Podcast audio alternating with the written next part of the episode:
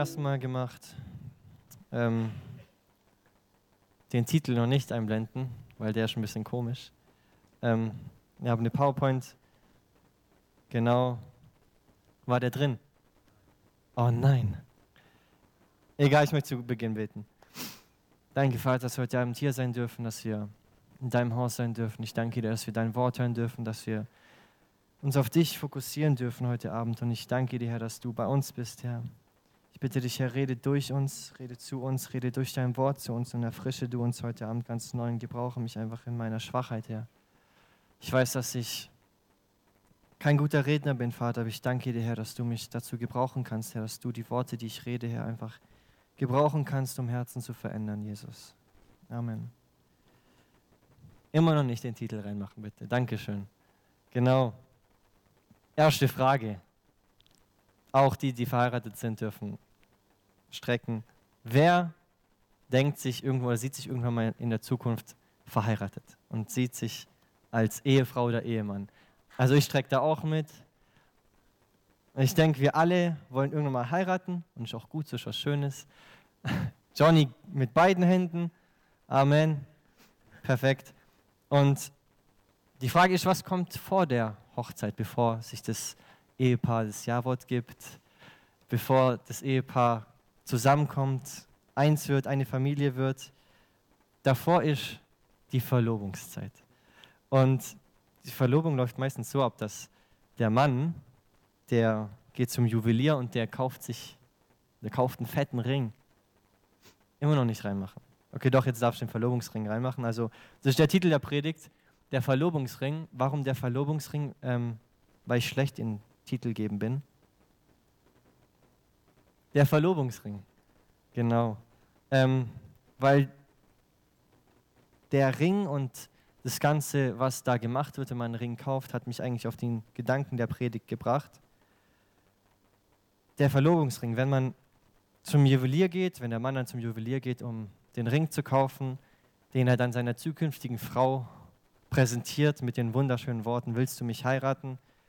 den muss er erstmal kaufen und dazu muss er zum Juwelier gehen. Und was gute Juweliere machen, ähm, die nehmen dann einen schwarzen Hintergrund. Jetzt darf das Bild von dem Ring machen. Genau, noch einmal. Genau, oh, schöner Ring. Und wir sehen, ähm, hinter dem Ring ist ein schwarzer Hintergrund. Das hat eine ganz besonderen, einen ganz besonderen Grund, weil der Juwelier will dadurch ähm, einen Kontrast schaffen. Er möchte die Schönheit des Ringes hervorheben. Und ähm, darum geht es mir heute. Ich möchte einen Kontrast schaffen, ja, steht schon da. Die Definition, was ein Kontrast ist, ist starker ins Auge springender Gegensatz. Wenn man etwas Besonderes hervorheben will und, starken, und einen unter, starken Unterschied zeigen will, dann verwendet man Kontraste. Und es ist nicht so, dass der Ring an sich ohne den Kontrast nicht schön ist. Der Ring selber und der Diamant, der ist auch ohne Kontrast wunderschön. Nur im Kontrast, im Unterschied zu diesem schwarzen Hintergrund, kommt die Schönheit des Ringes, die Klarheit, die Reinheit und die Form des Diamantes ist einfach nochmal mehr hervor und die Schönheit wird unterstrichen. Wir sehen es im ganzen Leben überall, werden Kontraste angewandt, zum Beispiel beim kochen. Manchmal, wenn man süßes Gericht kocht, dann macht man nur ein bisschen Salz dazu, also nicht viel natürlich, weil es schmeckt dann eklig, aber so ein bisschen Salz dazu, dass der Salzgeschmack ein Kontrast zum Süßen ist, um das Süße noch mehr hervorzuheben. Genauso werden bei Serien zum Beispiel, ähm, nein, nicht Siri, Serien. Ähm, zum Beispiel, wenn der Hauptdarsteller ein Chaote ist, dann wird ihm Ordnungsfreak zur Seite gestellt. Nicht um zu zeigen, dass sie perfekt zusammenpassen, sondern um dieses Durcheinander des Chaoten einfach noch mehr hervorzuheben.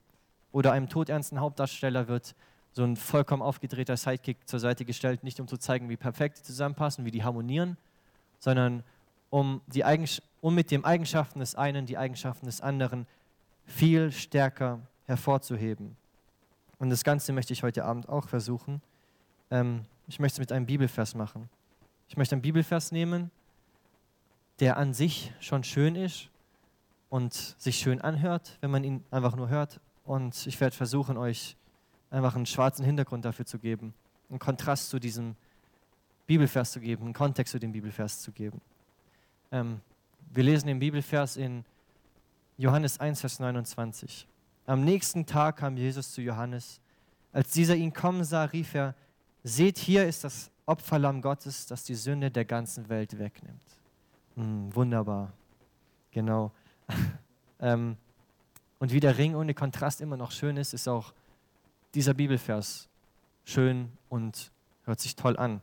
Für jemanden, der in der Gemeinde aufgewachsen ist, der sein Leben lang in die Gemeinde geht und der frommen Sprache mächtig ist, der würde nach einer Anleitung mit diesem Vers sagen, oh, so schöner Vers, den du da gelesen hast, selbst wenn er ihn gar nicht verstanden hat, wenn er den Hintergrund des Verses nicht mal in Bedacht genommen hat oder darüber nachgedacht hat und gar nicht diese tiefere Aussage verstanden hat.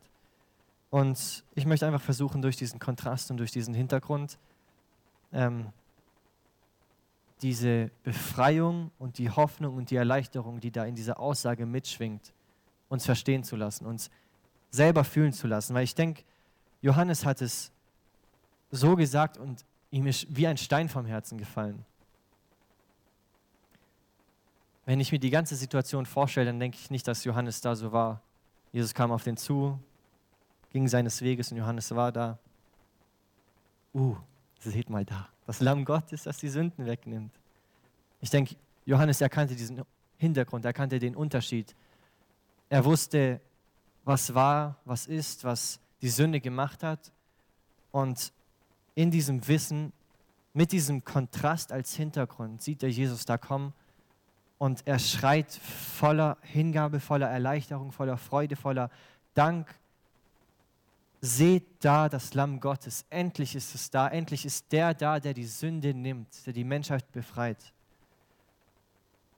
Und um diesen Hintergrund zu schaffen oder um dieses, diesen Kontrast zu schaffen, möchte ich zwei Sachen anschauen heute. Ich möchte den Menschen anschauen, ich möchte Gott anschauen. Ich möchte anschauen, wer ist der Mensch, wie ist der Mensch, warum ist der Mensch. Ähm, und der erste Punkt ist, dass der Mensch ist von Gott geschaffen. In 1. Mose 1, Vers 27 lesen wir, dass der Mensch von Gott geschaffen ist. Da heißt es, und Gott schuf den Menschen in seinem Bild. Und wir dürfen es glauben, dass Gott den Menschen geschaffen hat und dass etwas ganz Besonderes dahinter war, als er den Menschen geschaffen hat. Und ja, ich weiß, oft heißt es in der Schule, der Mensch hat sich aus der Evolution heraus entwickelt. Und wenn wir eigentlich uns mal in dem Feld der Evolutionstheorie ein bisschen bewegen, dann sehen wir, dass da nicht alles so glasklar ist, wie es zu scheinen scheint, wenn man den Unterschied zwischen Makro- und Mikroevolution versteht. Und einfach um auf den Punkt zu kommen, da gibt es ein Zitat von Francis Hitching, der hat in einem Interview gesagt, Charles Darwin, der Vater der Evolutionstheorie, starb vor 100 Jahren. Heute wird seine Erklärung der Evolutionstheorie stärker als je zuvor in Frage gestellt. Nicht nur von Schöpfungsbefürwortern, sondern von seinem eigenen wissenschaftlichen Kollegen. Und solange man sich nicht bewusst dagegen entscheidet, also ich denke, dass solange man nicht sagt, nee, ich möchte mit dem Gottesgedanken nichts antun, anfangen, ich glaube daran nicht, ich denke, solange man nicht vornherein sich dagegen verschließt, wird man eine über eine überwältigende Logik in einer übernatürlichen Herkunft des Menschen finden. Und was wir darin auch sehen, wenn wir uns die Schöpfung des Menschen anschauen, ist, dass wir sehen fast ausnahmslos immer, dass der Mensch auf der Suche nach einem Objekt der Anbetung ist. Ähm, was das bedeutet, ich möchte da ganz kurz ausführen. Wir leben in einer Welt, wo der Mittelpunkt und das Größte ist der Mensch. Es geht um deinen Willen, um deine Freude, um dein Glück. Es geht um dein Wohlergehen. Es geht um deine Schönheit, um deine Gesundheit. Es geht nur um dich, wie du dich fühlst, um deine Lust. Der Mensch ist der Mittelpunkt. Und ein kanadischer Psychologe, Jordan B. Peterson, hat gesagt, die höchste Idee, die ein Mensch hält, das ist sein Gott. Und heutzutage in der Welt, wo wir nach der Aufklärung leben, ähm, Gott wurde abgeschafft und der Mensch braucht etwas, auf was er vertrauen kann. Und der Humanismus hat uns eben dazu getrieben, dass der Mensch die größte Hoffnung ist, die wir haben. Dass der Mensch nur noch in sich selber, dass ich in mir selber, in meiner eigenen Kraft ähm, Hoffnung finde, Zukunft finde, Vertrauen finde. Und in dieser Entwicklung wundere ich mich einfach nicht, dass so viel Depression in der Welt ist. Ich selber, wenn ich weiß, dass ich auf mich vertraue, habe ich nicht viel Hoffnung, weil ich kenne meine eigenen Fähigkeiten. Ich weiß, wie gut ich Sachen schaffe, ich weiß, wie diszipliniert ich bin. Genau, Otti schüttelt den Kopf, ich schüttel mit. Keine gute Idee. Und wenn wir uns die Philosophen der Zeit anschauen, selbst die haben erkannt, dass der Mensch immer etwas außerhalb von sich selber braucht, auf das er vertrauen kann. Wir sehen die Griechen, die haben den griechischen Göttern alles zugeschrieben. Die griechischen Götter sind alles Verkörperungen der menschlichen Eigenschaften. Hass, Neid, Lust, ähm, Essen, was alles einfach Sachen, die wir machen wollen, die wir gerne machen, weil der Mensch sich nicht dagegen wehren kann. Und ein Gedanke von Nietzsche zum Beispiel, Nietzsche, der, der selber gesagt hat, Gott ist tot. Er hatte keinen Bezug zu Gott und er hat nicht an Gott geglaubt. Und er selbst hat dann diesen Gedanken des Übermenschen entwickelt. Was ist ein Übermensch? Er sagt, dass wenn wir unendlich viel Zeit hätten und unendlich viele Ressourcen, würde immer das Gleiche herauskommen. Der Mensch selber wird aus sich selber niemals sagen, ich will mich verändern, weil das Gleiche sich durchsetzen wird. Und jemand, der diese Veränderung sieht, schaffen will und sich verändern will, das ist dieser Übermensch, den Nietzsche da sieht. Und er sagt, wenn wir Übermenschen in der Gesellschaft haben, dann werden wir uns weiterentwickeln, wir werden besser. Und zum Schluss kommt er dazu, dass es keinen Übermenschen gibt, weil es niemals jemanden geben wird, der aus sich selber, in sich selber vertraut, auf seine eigenen Einstellungen schaut und aus seiner eigenen Kraft vollkommen perfekt wird und dieser absolute Übermensch sein wird, der alles vollkommen erfüllt. Aber was wir sehen ist, dass er selber erkennt, dass man auf das Bild des Menschen, dass der Mensch nicht selber auf sich vertrauen kann. Er sucht immer etwas Größeres außerhalb von sich. Er sucht immer einen Übermenschen, ein höheres Bild als sich selber. Und natürlich in einer Welt, wo Gott abgeschafft wurde, darf man ja nicht mehr auf Gott vertrauen. Aber ich denke, vielmehr zeigt es nicht, dass Gott nicht mehr da ist, sondern es zeigt noch viel mehr und unterstreicht noch viel mehr diesen Aspekt, dass Gott uns geschaffen hat. Dass der Mensch von Gott geschaffen ist. Ähm, weil Gott hat uns nicht ohne Grund oder ohne Sinn geschaffen, sondern Gott hat uns geschaffen, um in Gemeinschaft und in Liebe zu ihm zu sein. Und ich denke, das sehen wir immer, dieses, dieser Riesendrang des Menschen, um irgendetwas zu anbeten. Heutzutage ist es er selber geworden. Damals waren es irgendwelche anderen Götter. Aber wir sehen, der Mensch wurde von Gott geschaffen und wir sehen auch die Auswirkungen, die Folge davon, dass er von Gott geschaffen ist, dass er etwas Größeres, als er, er selber ist, sucht. Dann der zweite Punkt. Der Mensch ist einzigartig geschaffen. Wenn wir uns den Schöpfungsbericht des Menschen anschauen, dann, dann sehen wir drei Worte, die Gott gebraucht, um um den Menschen zu beschreiben, äh, zu beschreiben, wie er ihn schaffen will. Weil wenn wir uns die ganze Schöpfung anschauen, dann sehen wir, Gott sprach das Licht in, Ex in Existenz. Er sprach und das ist entstanden, das ist entstanden. Er sprach und die Welt war da, die Planeten waren da. Nur bei Menschen war es nicht so.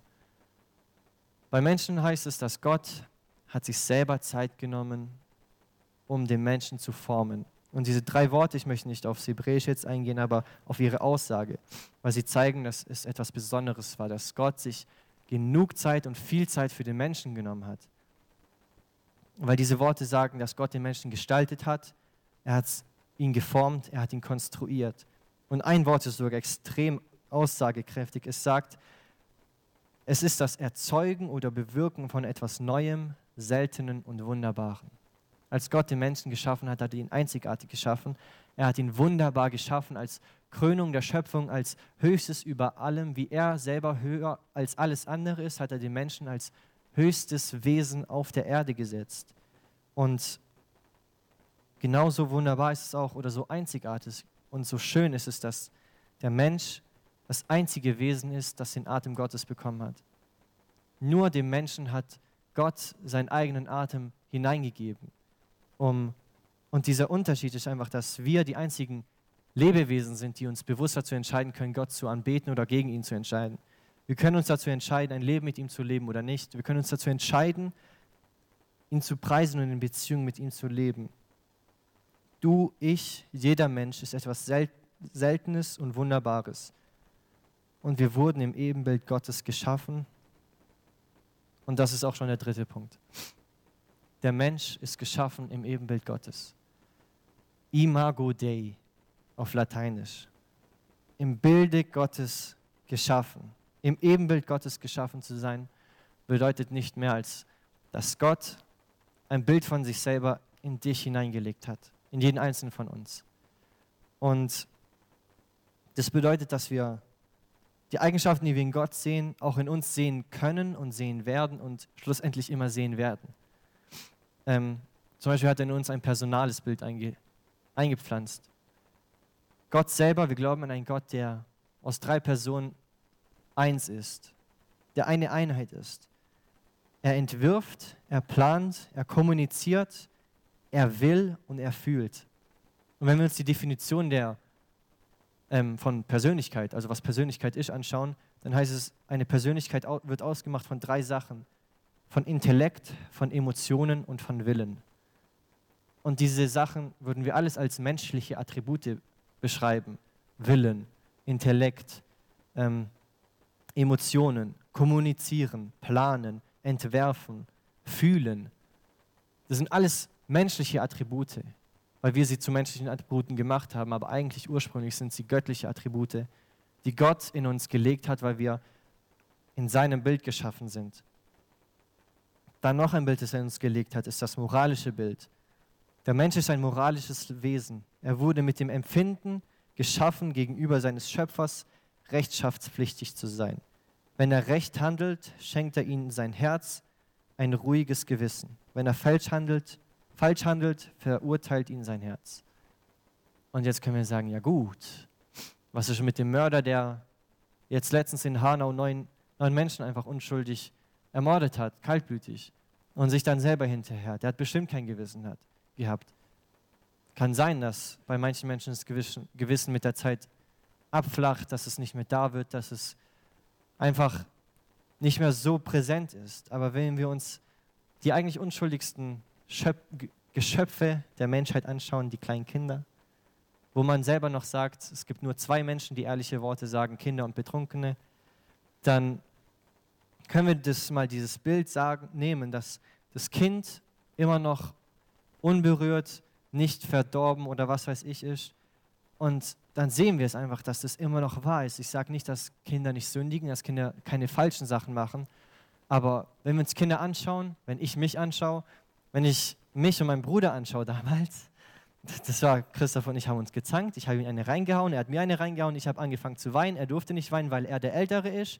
Ich habe geweint wie ein Baby. Mama und Papa sind gekommen. Er hat Ärger bekommen. Und hinterher war es halt so, dass er hat Ärger bekommen und ich wusste, dass es nicht richtig war, weil ich angefangen hatte.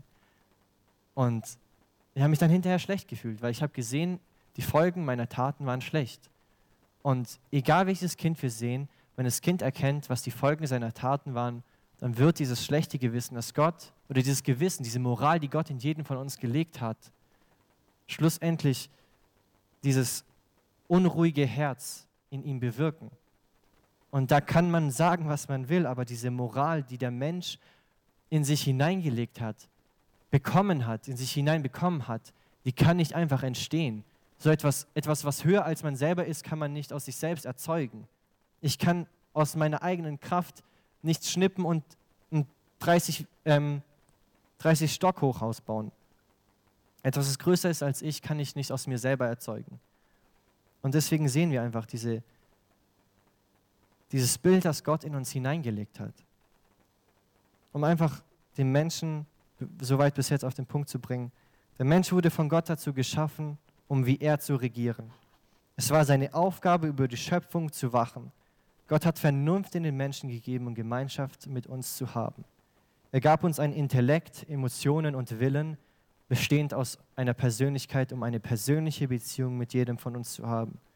Wir wurden in Heiligkeit und Gerechtigkeit und vollkommener Moral geschaffen.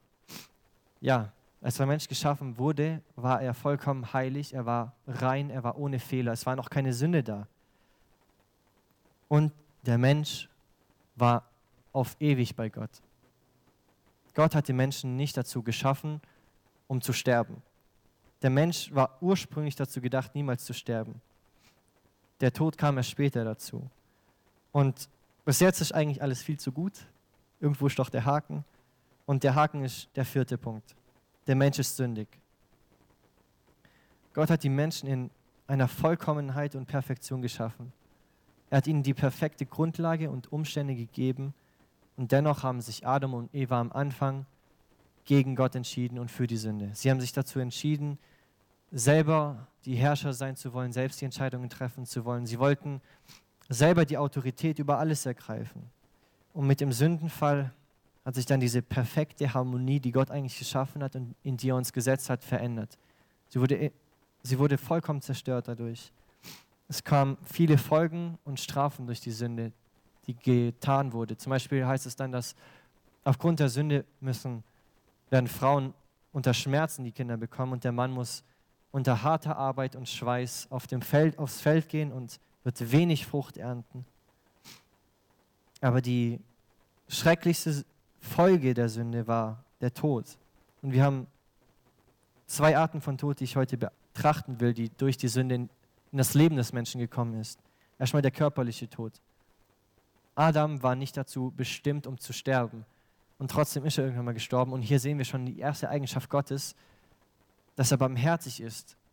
Ähm, in 1. Mose 4, also wenn du weitermachst, ist 1. Mose 4, 1. Mose 2, Vers 17 heißt es, aber von dem Baum der Erkenntnis des Guten und des Bösen sollst du nicht essen, denn an dem Tag, da du davon isst, musst du gewisslich sterben. Und Adam ist nicht sofort tot umgekippt, als er davon gegessen hat. Und das, da sehen wir einfach, dass Gott selbst in diesem Urteil, in, de, in dem Vollzug des Urteils barmherzig schon war, schon damals. Adam ist dann 935 Jahre alt geworden. Und ich habe hier ein Zitat, ich weiß gar nicht, in welchem Buch ich das gelesen habe, aber da heißt es, der Tod ist nicht das Ende der Persönlichkeit des Menschen, sondern die Abtrennung der Seele vom Körper. Darin inbegriffen sind all jene zeitlich begrenzte Übel und Leiden, die aus der Störung der ursprünglichen Harmonie von Körper und Seele resultieren und die Wirkung des Todes in uns sind. Und hier diese Aussage, die Störung der ursprünglichen Harmonie von Körper und Seele. Gott hat uns so gut geschaffen gehabt, in einer vollkommenen Harmonie zwischen Körper und Seele, alles war perfekt geplant. Und der Mensch hat sich dagegen entschieden. Aber ein Aspekt von dem Tod, der noch viel gravierender und viel schlimmer ist, ist der geistliche Tod. Der Mensch ist geistlich gestorben und zwar sofort. Der geistliche Tod bedeutet Trennung von Gott. Er hat die Gemeinschaft mit Gott verloren und er hat die Rebellion gegen Gott angefangen. Er hat den Fluch Gottes auf sich gezogen.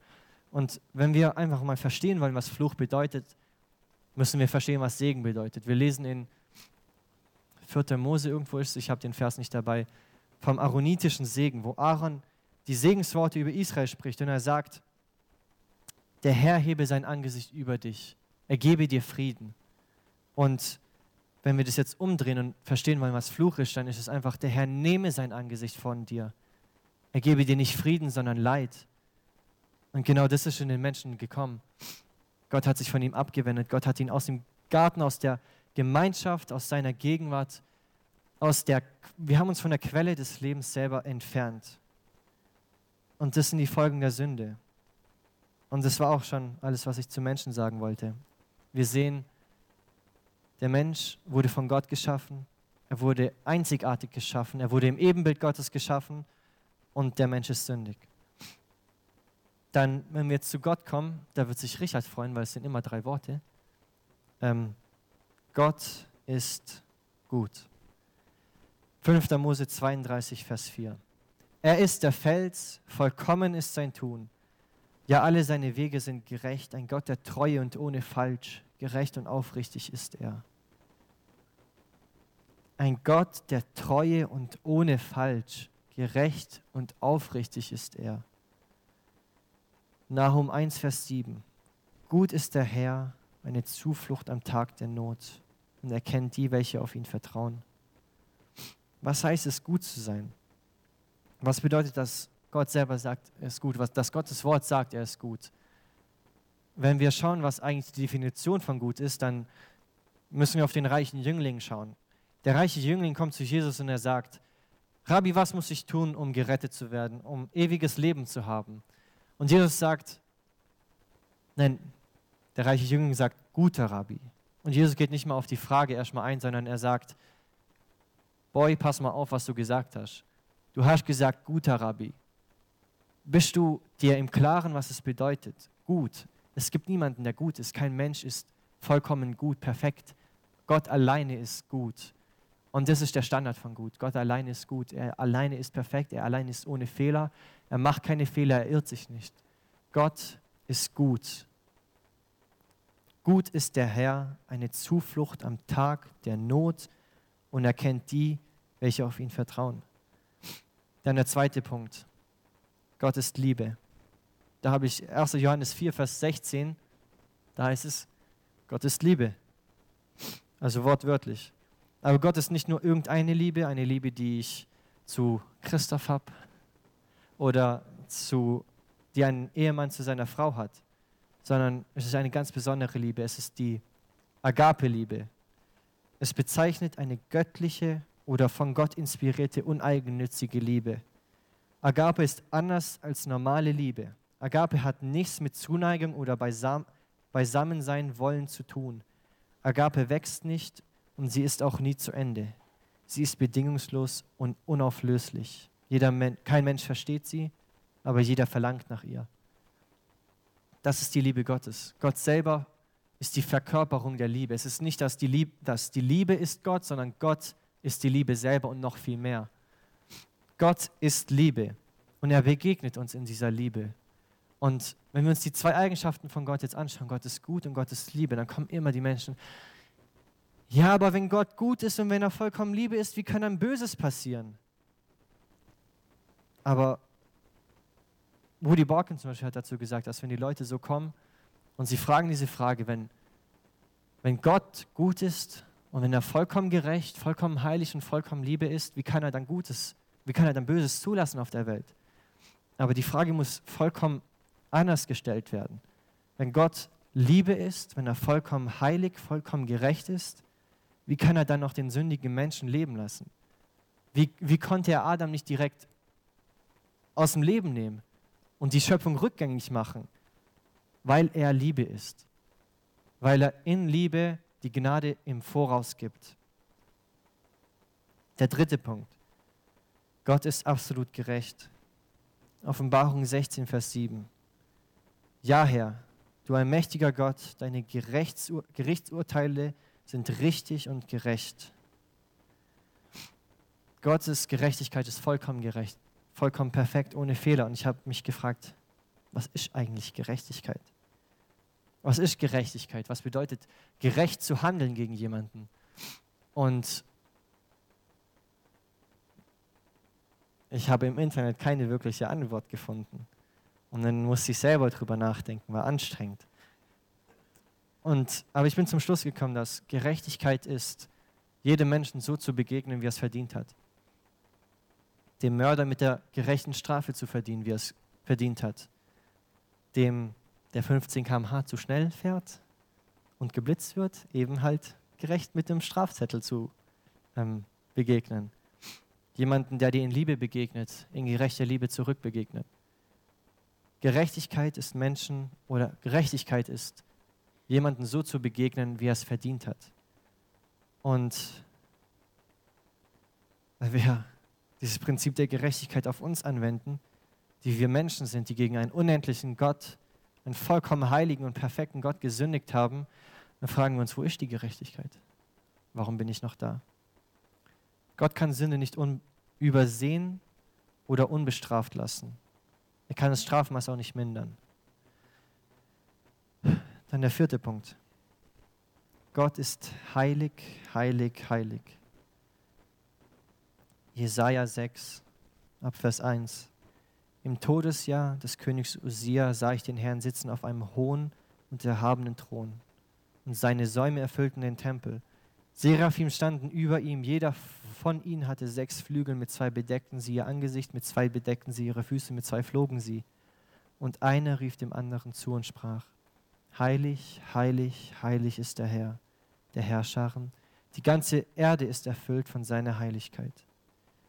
Da erbebten die Pforten, die Pfosten der Schwellen von, von der Stimme des, Ruf, des Rufenden und das Haus wurde mit Rauch erfüllt. In der Gegenwart Gottes ist, ist es so unvorstellbar, dass sogar die Pfosten des Hauses anfangen zu beben. Aber was ist heilig zu sein? Was ist Heiligkeit? Wie können wir uns das alles vorstellen? Und heilig zu sein bedeutet, abgesondert zu sein. Abgesondert sein im Sinne für Gott. Und wenn wir selber für Gott abgesondert sein sollen, dann bedeutet das, dass Gott das absolute Maß von Heiligkeit ist. Und dann habe ich geschaut, was, was ist ein Bild, was man als Heiligkeit nehmen kann. Und da, The Bible Project zum Beispiel, die benutzen das Bild ähm, von der Sonne. Umso näher wir der Sonne kommen, umso heißer wird es. Umso näher wir Gott kommen, umso näher kommen wir seiner Heiligkeit. Und wir merken diese, diese Auswirkungen von Gottes Heiligkeit bzw. von der Sonne werden verändert. Es wird zu heiß. Und wir sehen sogar ähm, an einem Punkt, wie Jesaja reagiert, als er vor Gott war. Und wir müssen verstehen, dass Jesaja nicht einfach nur ein Mensch war. Jesaja wahrscheinlich, ich sage nicht, dass ihr schlecht seid, aber ihr seid vielleicht auch besser als ich, aber Jesaja war wahrscheinlich besser als wir alle. Er war damals ähm, der Sohn des Priesters und war selber Priester. Er war schon abgesondert für Gott. Er war schon im Dienst für Gott. Und trotzdem, die ersten Worte, die er spricht, als Gott ihm so begegnet ist, wehe mir. Ich vergehe, ich packe es nicht, ich, ich es nicht. Und ich möchte da einfach eine Stelle aus Die Heiligkeit Gottes von R.C. Sproul vorlesen, weil mich, weil ich werde niemals so artikulieren können, und wie er es einfach schreibt. Was am meisten zu beben begann, war der Körper Jesajas, als er sich in der Gegenwart des lebendigen Gottes gestellt sah, in die Gegenwart des Herrschers des gesamten Universums.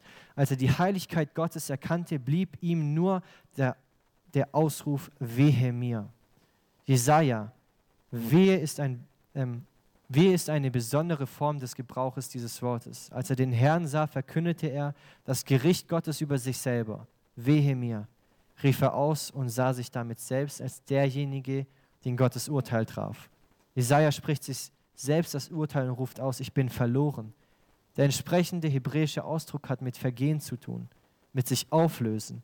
Was Jesaja erfuhr, ist etwas, was man heutzutage mit Desintegration der Persönlichkeit bezeichnen würde. Integrieren bedeutet mehr, mehrere Teile zu einem einheitlichen Ganzen zusammenzufügen. Eine integre Persönlichkeit ist jemand, der innerlich gefestigt und nicht zerrissen und unbeständig ist. In einem Augenblick war all seine Selbstachtung schlagartig verschwunden. Mit einem Mal spürte er seine Blöße, Blöße angesichts der absoluten Heiligkeit Gottes. In dem Augenblick, in dem er sich dem gegenüber sah, der letztendlich allumfassend den Maßstab setzt, brach er innerlich zusammen er erkannte, dass er so, wie er war, verloren war. Und das zeigt einfach, dass wir uns Gottes Heiligkeit niemals vorstellen können. Dass wir Gottes Heiligkeit niemals erreichen können. Und ich möchte jetzt zum letzten Punkt kommen. Das Lobpreisteam darf nach vorne kommen. Du darfst auch die letzte Folie anmachen. Ah, die zweitletzte ist es. Wir sehen den Menschen, wir sehen Gott. Wir sehen, der Mensch ist böse. Wir sehen, Gott ist gut. Wir sehen, der Mensch ist ungerecht, Gott ist gerecht. Wir sehen, der Mensch ist sündig und Gott ist heilig. Der Mensch hat gegen Gott gesündigt. Es muss die Strafe kommen. Es kann nicht ohne Gericht bleiben. Und hier können wir diesen Kontrast sehen. Wir können ihn verstehen, dass der Mensch durch die Taten, die er gemacht hat, alles kaputt gemacht hat. Er hat diese perfekte Umgebung, in die Gott ihn gestellt hatte, verlassen. Er hat sich dagegen entschieden. Er hat sich gegen all das Gute entschieden. Und ich habe euch einfach ein unglaubliches Gedicht mitgebracht, das das perfekt beschreibt. Humpty Dumpty war viel zu munter, Humpty Dumpty fiel von der Mauer runter. Nicht zehn Pferde, nicht hundert Mann kriegten den Arm wieder zusammen.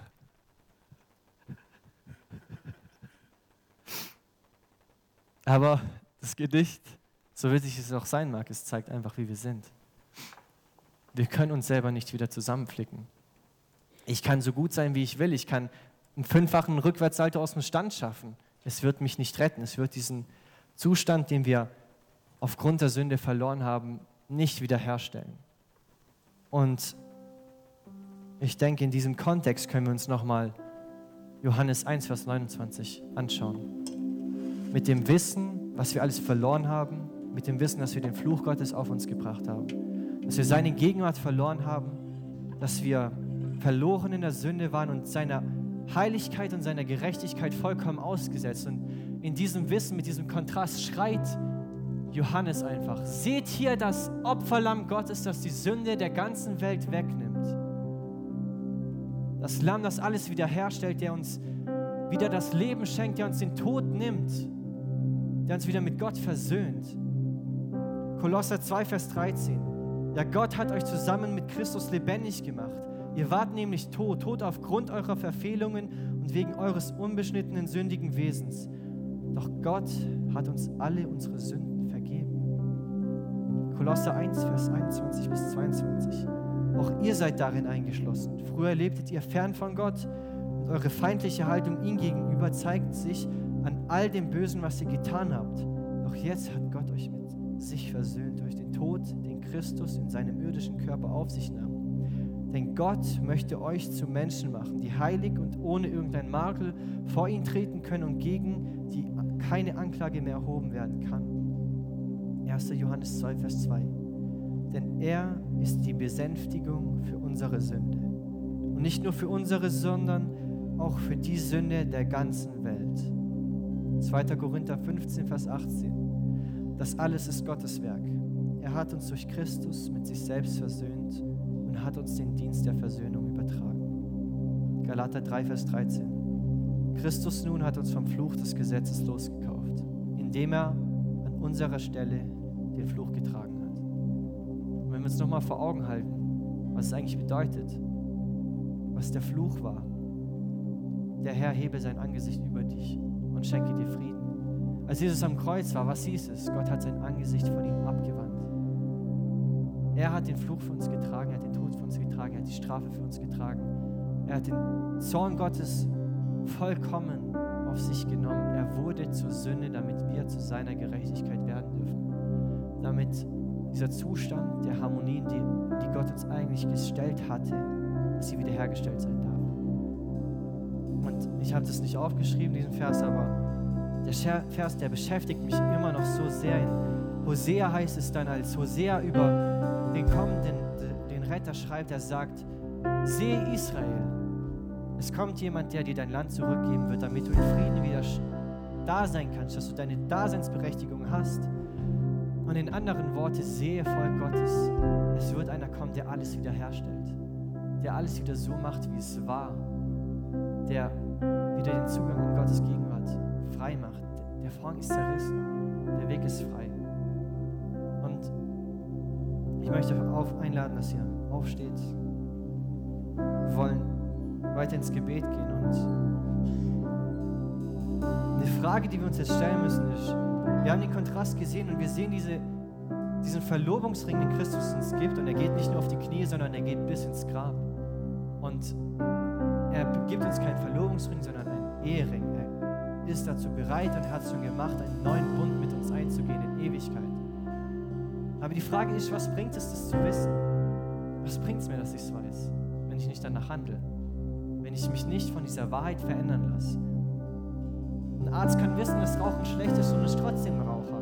Was bringt's? Wissen alleine bringt's nicht. Wir müssen zu Täter des Wortes werden. Wir müssen zu Menschen werden, die die Wahrheiten verstehen und sehen, wo die Nöte sind und einfach in dieser, in dieser Wahrheit leben, dieser Liebe, in der Gott uns begegnet ist, leben. Und ich weiß nicht, wie du heute Abend da bist, ob du zum ersten Mal das alles hörst oder ob du schon seit Ewigkeiten in der Gemeinde bist und klar, gerade wird dir erst klar, dass Gott dich frei gemacht hat. Dass er alles getan hat, dass du wieder in dieser Freiheit leben kannst. Ich möchte einfach, dass wir eine Zeit haben. Du kannst nach vorne kommen, wenn du Gebet brauchst. Aber lass uns wirklich ernst sein und, und Menschen sein, die mit, die aktiv in ihrem Leben sind. Nicht einfach durch, durch ihr Leben gehen und passiv Entscheidungen treffen, sondern dass wir aktiv Entscheidungen treffen. dass wir uns entscheiden, dass wir nicht irgendwann mal denken, oh, zehn Jahre schon wieder vorbei, was habe ich denn gemacht? Sondern dass wir jeden Tag aktiv nutzen und leben und die Gnade wahrnehmen, die wir Tag für Tag